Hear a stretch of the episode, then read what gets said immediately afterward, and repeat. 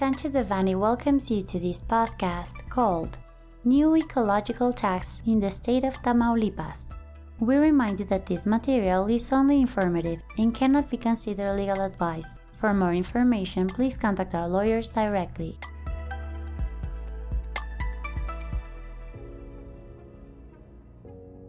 One, environmental tax.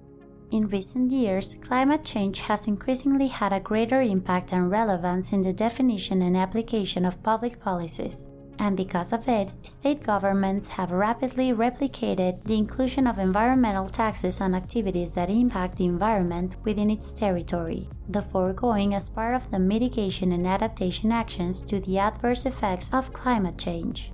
In this sense, and based on the monitoring and compliance with the highest international agreement on environmental protection, in 11 states, at least one regulation has been approved and implemented as a taxation mechanism in environmental matters, known as environmental taxes or green taxes.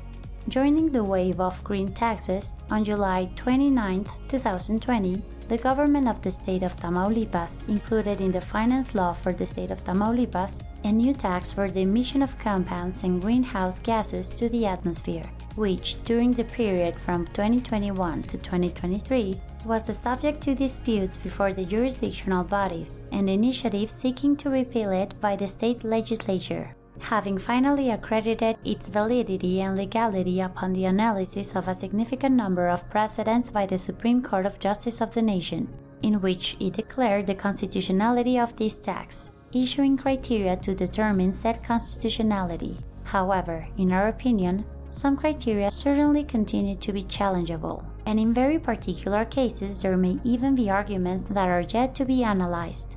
On December 12, 2023, the government of the state of Tamaulipas included within the 2024 economic package the green tax in the income law for the state of Tamaulipas for fiscal year 2024. For this reason, the green tax is currently suspended and its execution methodology is pending to be defined but it will be applicable and enforceable soon to entities that exceed 25,000 monthly tons of emissions, particles, compounds, and greenhouse gases located within the territory of the state of Tamaulipas by the rules and guidelines defined for this purpose. The amount to be paid by approximately 36 companies from the state will be determined by applying the fixed fee of 8.5 times the daily value of the UMA, Unit of Measurement and Update, for each ton of compounds and gases emitted into the atmosphere, seeking to allocate them to adaptation programs to climate change, pollution, and environmental balance. It is important to note that the fixed fee is significantly higher than that which has been agreed upon in other states, as well as the fee analyzed by the Supreme Court of Justice of the nation. However, and considering that up to now said tax is not enforceable, we consider it important to begin to establish legal strategies in tax and environmental matters that allow companies to prepare legally and technically to comply with the said obligation, as well as, if applicable, explore the means of defense that could be interposed with the entry into force of the regulation.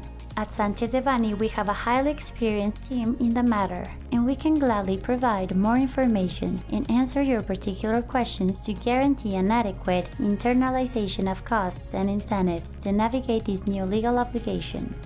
2. Modification to the lodging tax in the state of Tamaulipas.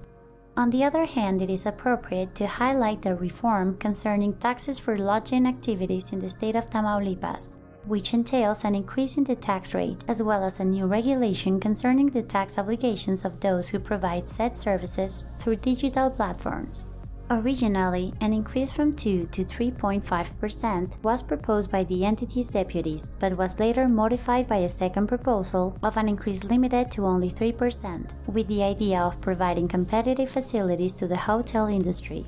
Finally, on the aforementioned date, the reform to the tax law was published in the official gazette of the state of Tamaulipas, which determines a rate of 3% for all taxpayers who carry out activities in said industry, according to the assumptions outlined in said law.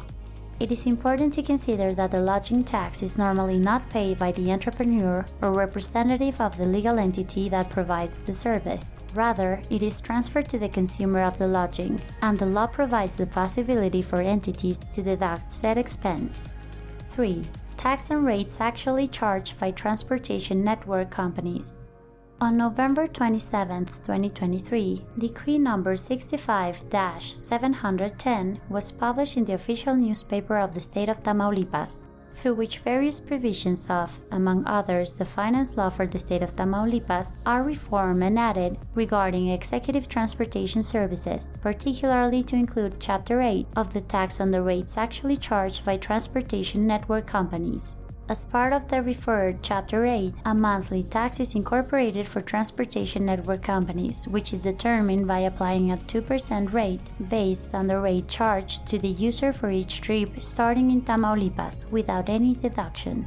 In our opinion, this tax has various constitutional defects that can be claimed through indirect amparo proceedings before district courts.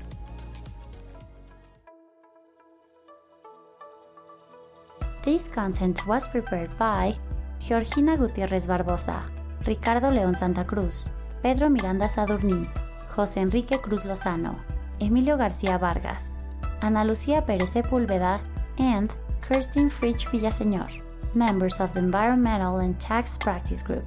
For any questions or comments on this material, please contact us directly or visit our website, sanchezdevanny.com. Unless otherwise specified, users of this podcast may save and use the information contained here only for educational, personal, and non commercial purposes. Therefore, its reproduction for any other medium is prohibited, including but not limited to copying, retransmitting, or editing without prior permission of Sanchez Devanny Eseverri,